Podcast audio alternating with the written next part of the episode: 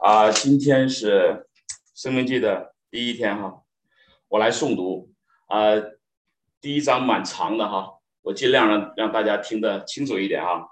好，《生命记》第一章，以下所记的是摩西在约旦河东的旷野，出伏对面的亚拉巴，就是巴兰、啊陀弗、拉班、哈西路。王猛是要把 PPT 打。哦，抱歉，我没有 PPT。啊，好吧，那大家更我尽量认真读了哈。生命记是神在西乃山上说的话，那个时候没有 PPT，大家都是用耳朵听的，所以什么 Israel，你们要听的以色列好。那个啊，大家如果有啊纸质版的，大家拿起来看啊，我尽量读的准确一点，我重读哈。生命第一章，以下所记的是摩西在约旦河东的旷野。舒服对面的亚拉巴，就是巴兰、陀弗、拉班、哈喜路、底沙哈中间，向以色列众人所说的话。从河烈山经过希尔山到加底斯巴尼亚，有十一天的路程。出埃及第十四年十一月初一日，摩西照耶华就是他所吩咐以色列人的话，都晓谕他们。那时他已经击杀了驻西斯本的亚摩利王西宏和驻以德来。亚斯塔路的巴山王鄂摩西在约旦河东的摩崖地讲律法说：“耶和华我们的神在河烈山小于我们说，你们在这山上住的日子够了，要起行转到亚摩利人的山地和靠近这山地的各处，就是亚拉巴山地、高原、南地、沿海一带迦南人的地，并黎巴嫩山，又到幼发拉底大河。如今我将这地摆在你们面前。”你们要进去得这地，就是耶和华向你们列祖的亚伯拉罕、以撒、雅各起誓，应许赐给他们和他们后业为业之地。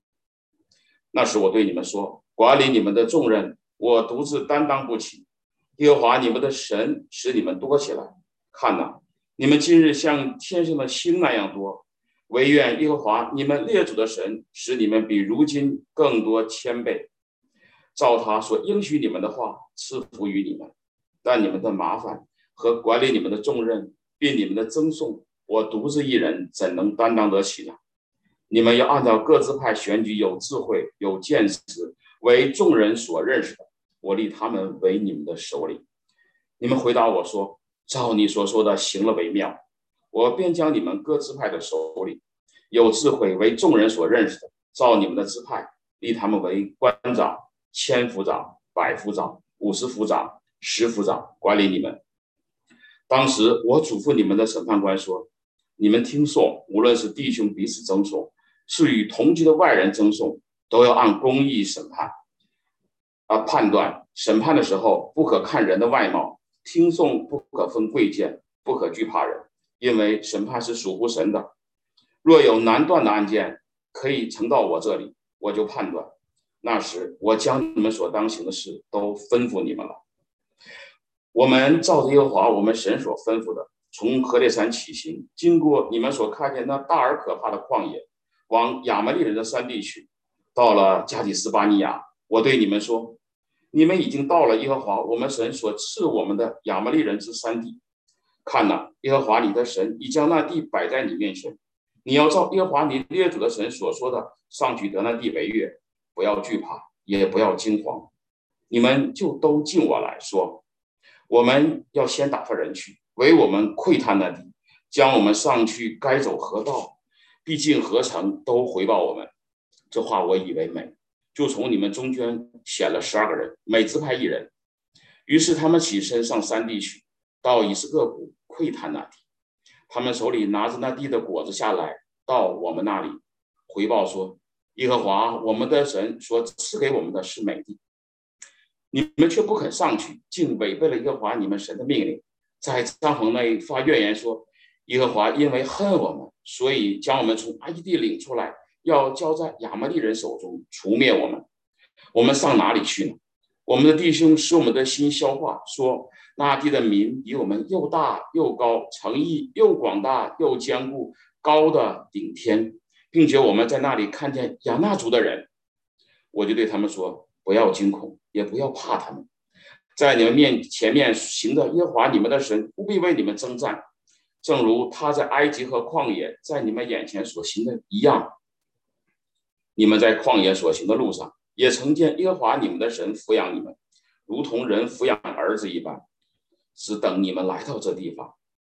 你们在这世上却不信耶和华你们的神，他在路上在你们前面行，为你们找安营的地方，夜间在火柱里，日间在云柱里，指示你们所当行的路。耶和华听见你们这话，就发怒起誓说：这恶时代的人，连一个也不得见我起誓应许赐给你们列祖的美地，唯有耶夫尼的儿子加勒必得看见，并且我要将他所踏过的地赐给他和他的子孙。因为他专心跟从我，耶和华为你的缘故也向我发怒，说：“你必不得进入那地。伺候你嫩的儿子约书亚，他必得进入那地。你要勉励他，因为他要是以色列人承受那地为业，并且你们的妇人、孩子，就是你们所说必被掳掠和今日不知善恶的儿女，必进那地。我要将那地赐给他们，他们必得为业。至于你们，要转回。”从红海的路往旷野去。那时你们回答我说：“我们得罪了耶和华，情愿耶和华我们神一切所吩咐的啊，情愿照耶和华我们神一切所吩咐的上去征战。”于是你们个人带着兵器争先上山地去了。耶和华吩咐我说：“你对他们说，不要上去，也不要征战，因为我不在你们中间，恐怕你们被仇敌杀败了。我就告诉了你们。”你们却不听从，竟违背耶和华的命令，擅自上山地去了。往那山地的亚摩利人就出来，啊，住那山地的亚摩利人就出来攻击你们，追赶你们如蜂拥一般，在希尔杀退你们，直到荷尔玛，你们便回来，在耶和华面前哭嚎，耶和华却不听你们声音，也不向你们侧耳。于是你们在加底斯住了许多日子。咱们好，把下面先交给王木。阿门，阿门！谢谢汪老师给我们诵读这个圣经。你们谁是负责《生命记》第二十八章的？可能要读得更长了。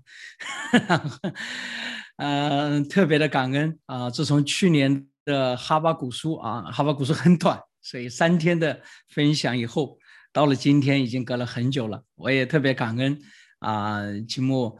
啊，就是特别的啊邀请，然后我也今年能够有两次啊跟大家生命记，另外呢还有就是呃下半年了以后有以赛亚书第一章到第三十九章，啊金木说你来分享以赛亚书吧，分享前面三十九章，我分享后面二十七章，大家都知道金木的这个属灵的恩赐特别有安慰啊，所以我就来宣告审判，三十九天以后 他就来告诉大家 什么是好消息。啊，这个配搭也挺好，然后，呃，所以呃，我们要开始分享生命记啊。我知道咱们这个清晨甘露呢，主要还是祷告啊，所以呢，呃，我会尽量的控制时间在二十分钟到二十五分钟。但今天是第一天，可能时间稍微长一点，因为有一些导论的话要跟大家来分享。那么大概是三十分钟，我希望我最好三十五分钟以内能够结束，那么大家可以更多的祷告。那么，首先长话短说，第一个，《生命记》是圣经当中最重要的一本书之一啊。当然，圣经全部都重要，都是上帝的启示啊。但是也有一些啊书卷，我们可能读的更多，因为它更浓缩的表达了啊。《生命记》是毫无疑问，所有的犹太人都认为旧约里面最重要的一卷书就是《生命记》啊，甚至也不少的很多的犹太的学者拉比都认为。所有的旧约不过是对生命界的一种诠释而已。那么，到了新约以后，我们的主在回答魔鬼的三次的试探的时候，他所有的经文也引用于生命记的第六章到第八章。啊，所以生命记对于呃犹太人来讲，啊，或者对于新约时期的，如果你仔细的读保罗，你也会发现保罗和摩西在很多事情上。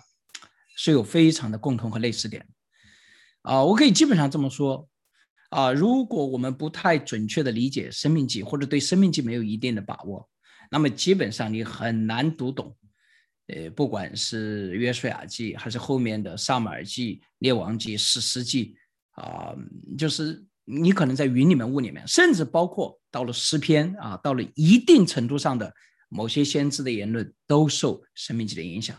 所以接下来三十四天里面，我们要看的这卷书，对于我们而言，我相信它不仅仅会带来一种实践，因为生命记里面充满了许多许多实践的指引啊，生命记。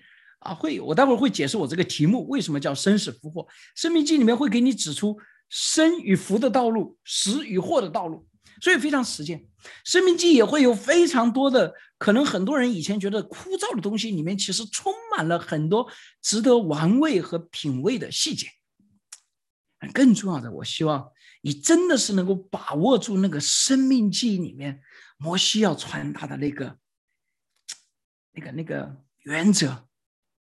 那个道路的时候，啊，你的眼睛就如同戴了那个夜视镜一样啊，或者是呃带了这个这个这个红外线探照仪啊，你能够看到别人所看不到的上帝在这个世界上为你们所预备的道路。阿门。啊，这是神啊借着摩西向第二代的以色列人的特别的一个充满恩典的启示。我想简单的解释一下我们这个题目。啊，事实上，在我们的五个感觉当中，啊，听觉、视觉、嗅觉、味觉、触觉当中，犹太人毫无疑问在圣经当中最强调的是听觉。所以我刚才汪老师在说的时候，我开玩笑了，就是引用了 Shama Israel，啊，Adonai Elohim Adonai Echad，就是我们著名的 Shama，就是生命记第六章第四节，以色列你们要听，耶和华你们的神是独一的神。所以这个听觉在你会反反复复的出现，啊，所以听觉是非常。但是今天我给大家看到的时候用了看呐，我将生死福祸呈现在你面前。熟悉生命记的人可能知道，这句话来自于生命记的第三十章的第十五节或者第十九节。那么第十九节呢，呃，是更长一点，但十五节的版本说：“看呐，我今日将生与福、死与祸呈明在你面前。”第十九节说：“我今日呼天唤地向你做见证，我将生死福祸成名在你面前，所以你要拣选生命，使你和你的后裔都得存活。你要拣选生命。”啊，这句话啊，被一个德语的学者写了一本著名的生命记的书，叫《Waller das Leben》，拣选生命。你们要拣选生命。换句话说，这句话可以浓缩整个摩西在《生命记》里面所要传递的信息。你们要拣选生命，你的选择是有意义的。神把这条道路放在你面前，你要拣选生命。阿门。今天早上起来，今天一天，你会面临着许多的选择啊，你会有情绪，你会遇到挫折。我们今天我们在生命经里面都会谈到，你遇到情绪怎么办？你遇到挫折怎么办？你是如何看？我们今天在第一章里面，刚才汪老师读的时候，你们看到他们在加迪斯巴利亚也做了一个选择，他们到底是拣选了生命还是拣选了死亡呢？我们待会会更详细的看。你们要拣选生命，阿门。啊，对自己说，我要拣选生命，啊，我要拣选生命。摩西在这里用了一个非常他很少用的词“看”呐，就是摩西认为他把这个生死福祸的道路已经如此清楚的呈现在以色列人的面前，现在已经不是听的问题了，就说你听你已经听明白，就是如此清楚的，如同画卷一般的呈现在你们面前。你们看呢，这两条路是摆在你们面前的，你们选择那条生命的道路吧。有的时候，很多人觉得，哇，神的指引太神秘了，啊，非要寻找一种感觉，哈哈，寻找一种确认。其实，神的绝大部分指引都是非常清楚的，阿门。啊，只不过有的时候我们自己把它搞混了，因为我们不喜欢神的指引，我们想要一条我们想要的道路。所以我们自己把自己的眼睛蒙蔽，不能够搞得清楚。摩西说：“我将这个我是谁呢？在《生命记》第三十二章那个歌里面摩西说：“我把这句话呈现在你面前。”但事实上，这是上帝的话语。先知代表啊，说出上帝的话语。所以今天我们清晨甘露来一起相聚的时候，我希望大家听到的不是说王牧师的分享，甚至也不是摩西的分享。我希望大家听到的是上帝如何借着这些经文对大家说话，将生死福祸陈列在你面前。这里用了一个单数的“你”。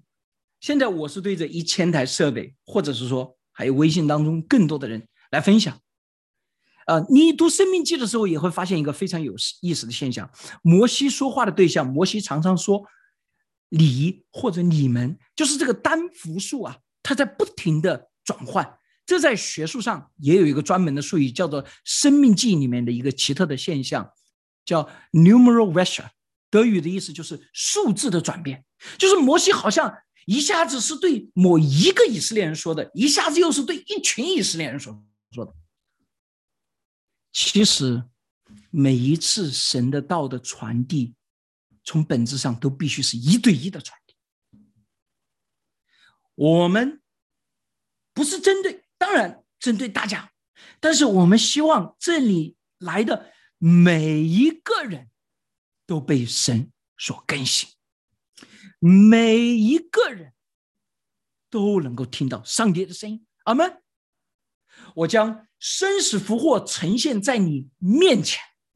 生命记里面除了有这个数字的转变以外，还有一个非常奇特的现象，就是生命记里面的超越，那个穿越，穿越，啊啊，时光穿越，你们你们听着，现在不是流行这个词。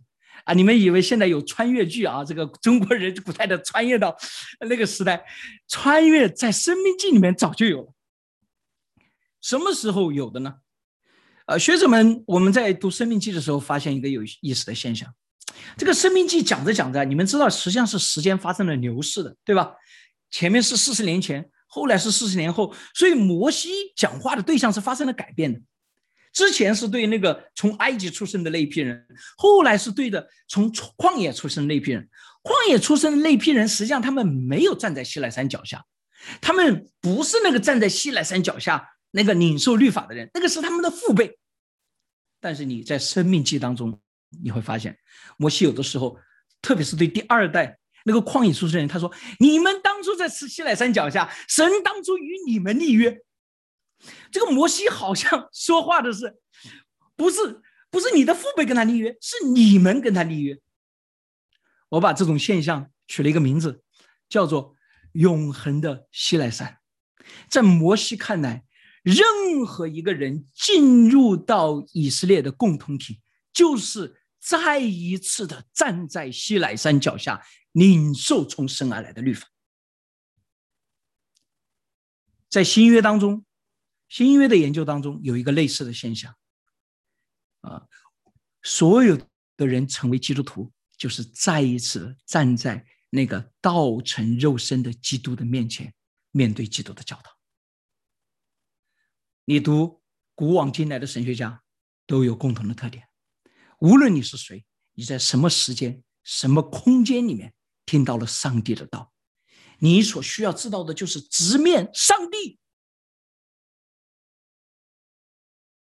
早晨，当我们起来的时候，当我们读起圣经的时候，我希望大家真的能够穿越。你们回到那个西奈山的脚下，你们回到这个拉萨勒人耶稣基督的面前，你们面对他的教导，面对他所行的神迹，面对他所启示的上帝的真理，然后你问自己：我应当如何的选择？相信还是不相信？跟随？还是不是跟随？亲爱的弟兄姊妹们，你们今天选择跟随，你们就会看到神的生命在你今天里面显出来。阿门。愿这接下来的三十四天，这三十四天也很有意思。你们知道《生命记》本身摩西宣讲的时间大概有多长吗？差不多也就三四十天的时间。我们怎么知道的？嗯，你们听我五经的课 就会详细的跟大家解释计算这个时间。出埃及记第四十年第十一月，然后他们到了约书亚记里面过河的时候，啊，大概是明年，然后是中间大概有六十多天时间，再加上摩西的这个葬礼等等等等处理了以后，我们大概可以计算出来，生命记本身的宣传的，就是宣讲的时间，大概在三四十天左右。所以接下来的三十四天，我邀请我们所有的人。如同站在摩亚的旷野面前，我们再一次的面对神借着他的仆人所赐给我们如此宝贵的启示。我也愿我们当中所有的人，我们选择神，我们拒绝死亡。所以，请允许我再一次做一个啊，针对于这一次的整体的一个祷告。主要我们来到你的面前，我们这群人。来自于中国的不同的地方，甚至现在在世界各地的不同的地方，在接下来的三十四天的时间里面，再一次的，我们面对你借着你的仆人所赐给我们如此伟大、完全、超越、深刻的启示，这一篇就是你的儿子耶稣基督来到这世上，也是滚瓜烂熟，甚至融入他的生命。来自于他的生命遇到最大的挑战的时候，他常常诵念的一卷书。愿这卷书的里面的啊教导指引，也成为我们生命的指引。主啊，求你使我们心里面的力量刚强起来，使我们选择生，拒绝死亡。我们也知道你的话语一经发出，必不空空的收回。我们也相信，不管我们如何的软弱。在你的恩典当中，我们必得见全新的生命。就求主你如此的祝福带领我们这里的每一个人。我们这样的祷告是奉我主耶稣基督得胜的名，阿门。生命记从第一章一直到第三章结束，或者到第四章的开始的部分，它是重塑历史。摩西再要。啊，在这个摩雅的对面，呃，摩雅的这个旷野里面，他要跟以色列人来告诉他，这个生命记呢，有的时候呢，呃，就是 Deuteronomy 啊，英文的翻译叫 Deuteronomy，实际上是从希腊文啊改来 Deuter，就是希腊文的二的意思，Nomi，哎，就是那个 economy 经济学，对吧？那个 Nomi 就是希腊文里面的管理的意思，Deuteronomy 就是第二二次的律法，第二次的管理。啊，所以这为什么是第二次呢？因为第一次是在西乃山，第二次是在摩亚的旷野啊，在摩亚的旷野啊。生命记在讲这个第二次的教导、第二次的律法、第二次的指引的时候，它首先是重塑历史，他讲述以色列人的历史，他有一个前言。但是大家注意到，这个历史并不是摩西从哪里讲起呢？他并不是从创世纪讲起。他甚至也不是从亚伯拉罕讲起，他甚至都不是从出埃及开始讲起。你们记得你们在埃及地的时候，神行过什么样的事情没有？摩西从哪里讲起呢？摩西从西奈山讲起。以色列人或许在埃及地见证了上帝的神迹，但是他们是在西奈山的脚下，直接的面对了神。在要宣讲第二次的律法，第二次的人生的规则，第二次你们生命的价最基本的价值观和走向的时候，摩西从以色列人真正的和上帝面对面的那一刻来讲起。亲爱的弟兄姊妹们，我们的人生当中有许多非常重要的时刻，你的出生，你小时候的第一次搬家，啊。你的学习，或者你的大学，你的第一份工作，都非常的重要。但是在圣经的角度看来，如同摩西在这里讲述的，如同保罗不断回忆的，在大马士革的路上，他遇到耶稣基督。人生最重要的时刻，就是你与上帝面对面的那个时刻。你人生以后一一切的轨迹。都要因着你与上帝的面对面发生改变。不管过去的人生经历什么，在摩西看来不管以色列人之前经历了什么都不重要，重要的是他们在西奈山上面对了神，所以你如今要如何的生活？从某种意义上来讲，亲爱的弟兄姊妹们，啊，我们每一个人的年龄都不一样，性别不一样，教育背景不一样，经历的人生路不一样。有的人时间长，有的人时间短，有的人路崎岖，哇，黑暗充满了破碎；也有的人路阳光普照，一直在神的保守当中。但是我们所有的人今天在这里。跟你过去的人生，你过去是失败到底，甚至破碎，甚至黑暗，或者说你过去又充满了恩典，都不重要。重要的是，当你面对了上帝以后，你该如何选择？阿门。所以，应当纪念你与上帝相遇的日子，应当从那一天开始，重新的画你人生的导向和方向。如果你是。今天早上，啊，如果万一我们当中有今天早上，你是第一次真正的听到了福音，或者真正的感觉到你面对了上帝，那么我奉劝你，你过去的人生，不管是活了几天，估计不太可能。如果你在这，不可能 baby 来听。不管你是活了十几年、二十几年，还是三十几年，还是四十几年，你应当以今天的经历重新的来。指向你未来的人生，这才是最重要的、最重要的经历。摩西说：“从历史开始讲起。”第四章第一章第二节，他说：“从河烈山经过希尔山到加里斯巴利亚有十一天的路程。”第三节说：“出埃及第四十年十一月初一日。”这一两句话之间很明显是一个反讽，这也很明显是呼应。我所要说的那个主题，就是选择生与死、福与祸的道路。以色列人是什么时候从呃河烈山经过希尔山到加里斯巴利亚呢？在民数记的第十章的第十一节记载了他们什么时候离开河烈山，也就是西乃山。啊，在圣经当中，河烈、西乃是同一个地方。民数记第十章第十一节指出，他们离开河烈山是。出埃及的第二年的二十日，有十一天的路程。换句话说，他们要走进加迪斯巴利亚，应当是出埃及的第二年的三月初，他们就应该到了。但是紧接着第第一章的第三节说，出埃及第四十年十一月初一日。啊，圣经有的时候讲的非常的浓缩，但是他故意的把这两个时间放在一起，很明显是要产生一个对比强烈。为什么？为什么十一天的路程他们走了三十九年？为什么？因为他们选择了死亡的道路。在第一章结束的时候。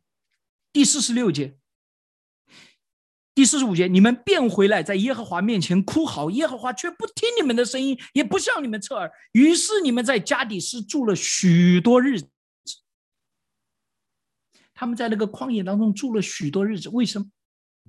因为第一章里面，特别是从第三十四节里面开始所谈到的他们的选择，一开中。这三十九年当中，不仅他们浪费了，我们不能说完全是浪费。当然，神有这种奇妙的能力，能够变废为宝。阿门。不管我们再怎么样的错误的时间，神都。但是以色列人的选择，让他们失去了三十九年的时间。我们更不要忘记，在这其中当中，整整一代人倒闭在旷野当中。这是以色列人的选择。摩西把这两个时间记载在这里，就是为了提醒所有听到他讲论的人，亲爱的弟兄姊妹们、朋友们，你希望你人生十一天的路不要走三十九年吗？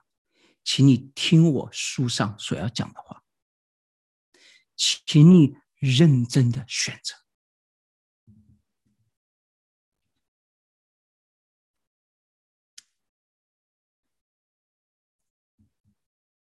让我们每一个人珍爱自己的生命，跟随上帝对生命的指引。你根据你的眼前的判断，你根据你有限的知识，你根据你的恐惧，你根据你的欲望所做的选择，都是盲目的。只有你根据上帝清洁的律法、重生而来的启示所做的选择，才是神的道路。那个看起来从加迪斯巴尼亚走进去的道路是充满了挑战，他们无法想象他怎么可能征战得胜。但是那恰恰是最短的道路，而他们凭着自己的智慧，凭着自己的力量，想要为自己所走出的道路，却是一条。长达三十九年的漫漫的死路，一场长时间的慢性的自杀，啊，这就是很多人今天生命真实的光景。第五节，摩西在约旦河东的摩亚地讲律法说：“耶和华我们的神在河烈山上小于我们，你们在这山上住的日子够了。”啊，我觉得圣经让我特别喜悦的就是他很多话讲的很直接。你们在这山上住的日子够了，这山是哪座山？就是河烈山。摩西是在回顾历史，他是在想的什么？当这个上帝要以色列人离开西乃山的时候，在那个山脚下跟他说了话。摩以色列人在西乃山脚下待了多久呢？啊，在出埃及记第十九章一开始说出埃及的第三个月。他什么时候离开呢？出埃及第二年的二月。换句话说，大概在西奈山脚下待了十一个多月，接近一年的时间。那么在这一年的时间里面，神从这个出呃埃及记的第十九章，一直讲到民数记的第十章，这是一年的时间，以色列人在干什么呢？他们特别领受上帝的启示和受训练。我们也可以把它叫做 Sinai Bible Institute 西奈山圣经学院。啊，这个，呃，如果我们这个圣经学院叫西安圣经学院 （Zion Bible Institute），也是另外一座山，啊，如果这个这个这个，如果我不是在西安教会，可能我们开的圣经学院就叫西乃山圣经学院。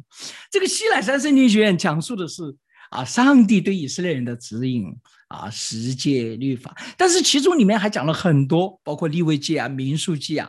啊，这中间他们也经历了金牛犊事件等等等等，所以并不是一年就在学习。但不管怎么样，这个地方是以色列人与上帝面对面特别亲近、特别美好，可以说是某种属灵的高峰经验。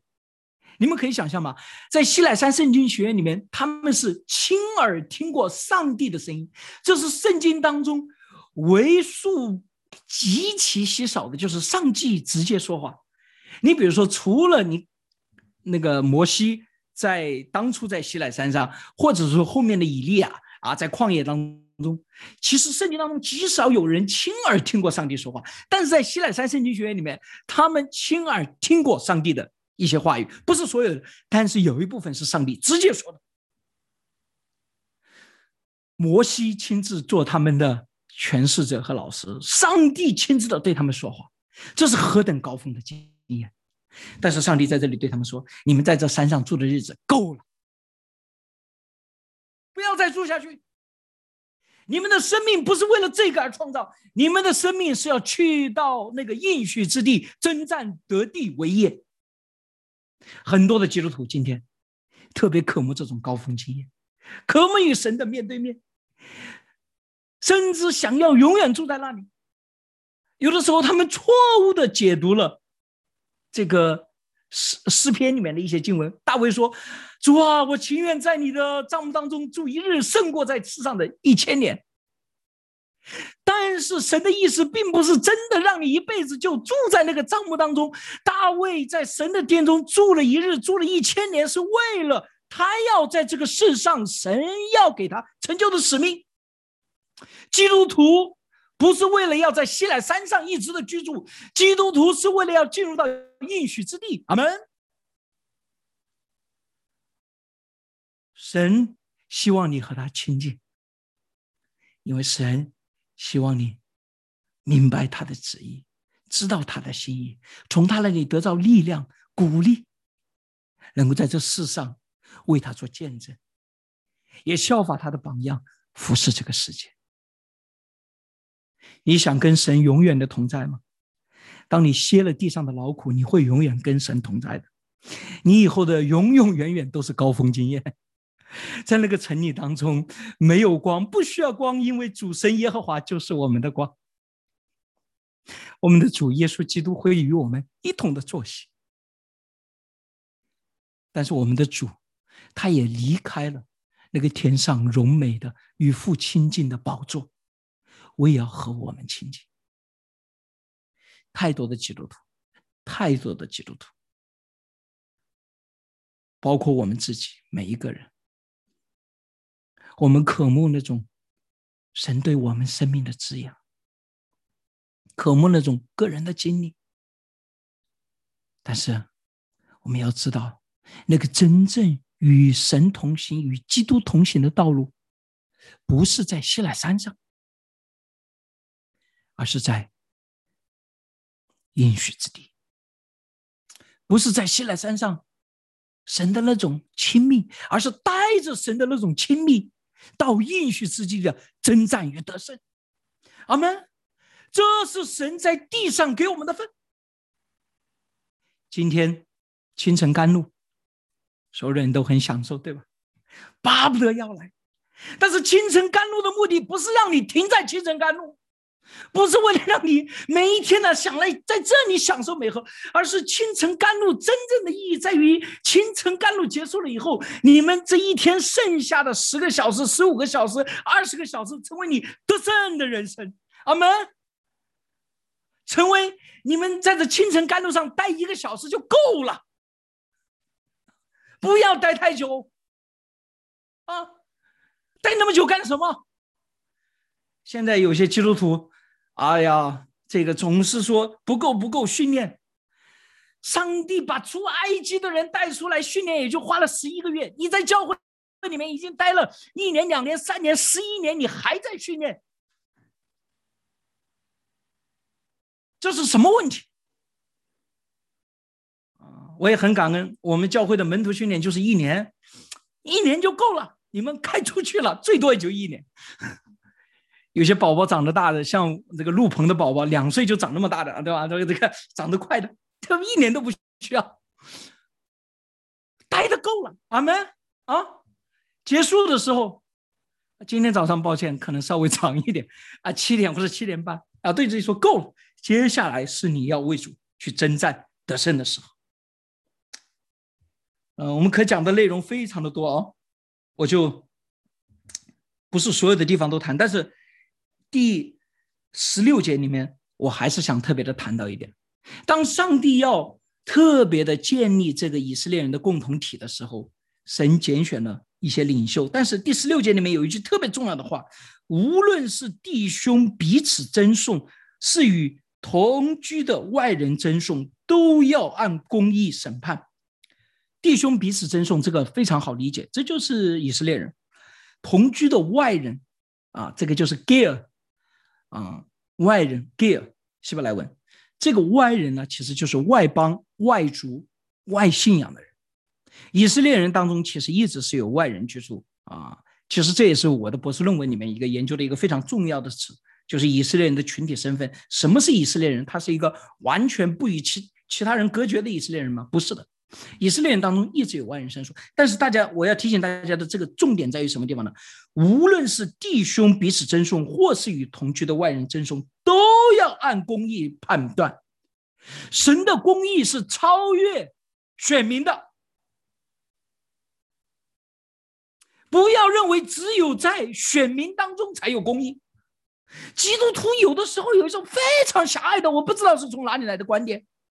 那种族群的观点，那种哇，就是我们有的时候，我们看到他们的时候，或者看到非基督徒的时候，我们的那种隔阂还那个了以后，我们失去了对他们的公义，我们忘记了，我们不过是神所首先拣选的人，是为了服侍这个世界。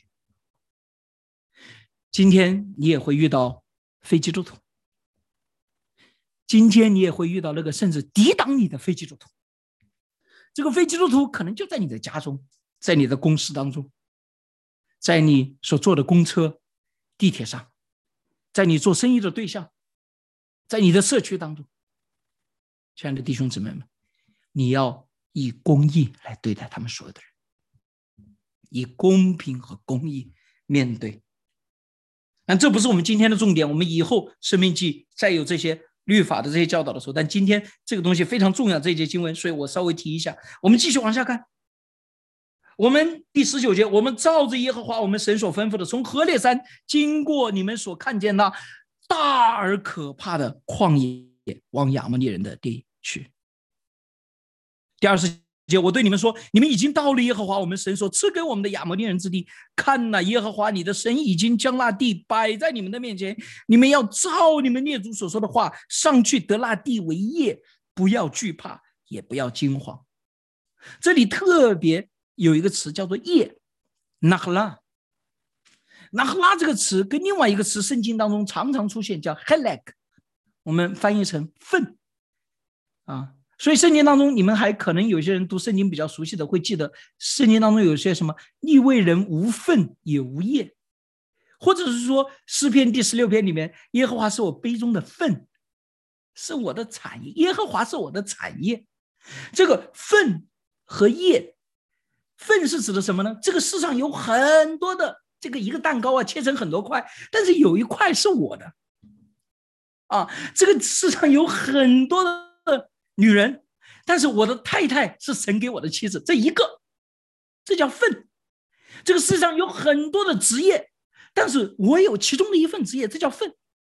然后神给每一个人有他的份，不仅有他的份，而且还有他的业，对吧？桂林的傅弟兄和董姊妹，他们现在在考虑，神是不是要给他们一个新的份和新的业，要换一个这个业。这个业是个什么东西呢？有的时候翻译成 inheritance。就是那个继承，但是实际上你会发现，这个业最重要的这个意思是什么呢？就是是你安身立命的这种根本。有的人说：“哇，这个不难道我们安身立命的根本不应当是神吗？”阿门。对对对对，耶和华是我的产业啊！这个利未人，特别是因为利未人没有土地，所以他们就更是耶和华是我们的产业。但是。耶和华是我们的产业，耶和华也赐给我们在这个地上我们得以安身立命的一些根本。我们不要太二元论的看待这些事情，不是说神是你的产业，神就没有办法，呃，就是神就不能够赐给你一个你真正做的。每一个人都有一份他的业，所以他们要去应许之地所得的是那个关键的业。但是他们要去应许之地，他们得到的时候，他们会面对一个什么挑战？不要惧怕，也不要惊慌。为什么他们会惧怕和惊慌？到了他们要得为业的那个地方，他们会是惧怕，因为那个地方有巨人，不仅有巨人，甚至在第十九节里面，我刚才读了，你们所看见的大而可畏的旷野。我想说什么呢，亲爱的弟兄姊妹们？我不知道从什么时候开始，基督徒当中有一种极其荒谬的一种论调，就是任何时候，当他碰到一点点的困难的时候，他就用一种非常属灵的话来包装他面对这种困难的时候的软弱和恐惧。他问什么呢？哇，我又遇到困难了，这是不是神的心意？哇，我不知道我回答了多少遍、多少个版本的。这种问题，哇！我觉得神是带领，他是我的男朋友，但是怎么我们交往了几天就吵架了呢？哇！我觉得这是神是带领我要走的路，怎么我就一去工作遇到这种挑战呢？哇！我带领这是神给我的路啊，对吧？就跟我当初这个全职出来的时候，得了肺炎躺在床上，有的人你们听过我那个见证，我说哇，神呐，这是你给我走的路，怎么我今天落得这么惨，连治肺炎的钱都没有？还要找人借钱，我这一辈子也没这么窘迫过。基督徒有的时候有一种极其荒谬，哇！我感觉神带领我建立教会，怎么弟兄姊妹都不跟着我？神不应当是祝福吗？对吧？哇！我感动神要开放我的家，带领小组，结果我开放了，居然没人来。这是不是神的心意？这是不是神的心？亲爱的弟兄姊妹们，我希望今天讲完了以后，我们所有的人，你不要遇到第一个困难就开始怀疑这是不是神的心意。我可以清楚的拿出许许多多的圣经跟大家来证明，很多神带领的道路里面充满了坎坷，充满了挑战，充满了试探。但是那是神的路。啊，有的人说王牧师，那我不能够根据我是否遇到困难判断是不是神的旨意，我应当根据什么来判断呢？好好听完《生命记》，《生命经》里面讲的清清楚楚。完了的 s l a b e n 我将生死福祸陈明在你面前，你判断什么是神的道路，不是取决于遇不遇到困难。事实上，啊，我昨天在我们的一个同工会里面分享，啊，今年一月份，当我搬家的时候。来到一个新的地方开展施工的时候，我说了，我心中不带着任何的幻觉，那就是每一个灵魂的得救，每一次我们生命黑暗的消退，每一次我们生命境界的扩张，每一次国神的国度的扩张，都是需要付代价的，都是会有征战。魔鬼不会让出一个灵魂。一你心中的一寸的土地，没有经过征战，阿门。所以我期待遇到征战，我等着这个征战的出现，我们要面对它。有时间的时候，我会再跟大家分享，我想在生命期当中，惧怕到底是什么意思。但是，亲爱的弟兄姊妹们，你们不要惊慌，你们不要惧怕，为什么呢？在第二十九节，圣经说：“我就对你们说，不要惊恐，不要怕他们，在你们面前的，在你们面前前面行的耶和华你们的神必为你们征战。”哈利路亚！亲爱的弟兄姊妹们，今天当你们离开这个清晨甘露，当你们带着祷告，带着对神的真理的领受，回到你们所面对的每一日的征战，不论是你自己生命的选择，或者是面对。你周围的挑战，你们不要惧怕，不要惊慌，不要怀疑。我顺便跟大家说一下，你今天不论遇到什么事情，都有神的美意在里面。因为若没有神的允许，你不会遇到。在那个时候，你要记住，你要选择神的道路，以公义、以怜悯、以神的恩典和爱面对这一切。抱歉，今天讲的时间有点长。因为这个是第一天，有许多的讨论啊，我也会继续的控制一下节奏。明天啊，我们想接下来大家可以有一起的祷告啊。那我是把时间交还给主持人吗？好的。呃，当我相信很多弟兄姊妹刚刚也是经历了十三天的希伯来书，呃，当段牧师就好像从屏幕中伸出一双手，摇着我们的肩膀说：“看呐，基督已经成为我们永远大祭司。”使得我们早上不再发困的时候，我以我相信，我以为今天总是会稍微轻松一点啊，结果发现王牧师坐在这个桌前，啪一声惊堂木，神已经让生死祸福沉在面前，你做选择吧。这个我觉得非常棒，真的是我们真的要凭信心做我们正确的选择，这是今天我领受到特别美好的地方，看起来是让我们好像再一次被。震动被刺激，但恰恰是我们作为选择跟随主要做的那个最重要的决定。不要把啊十一天路走成了三十九天。好，我们一起为这事来祷告，然后请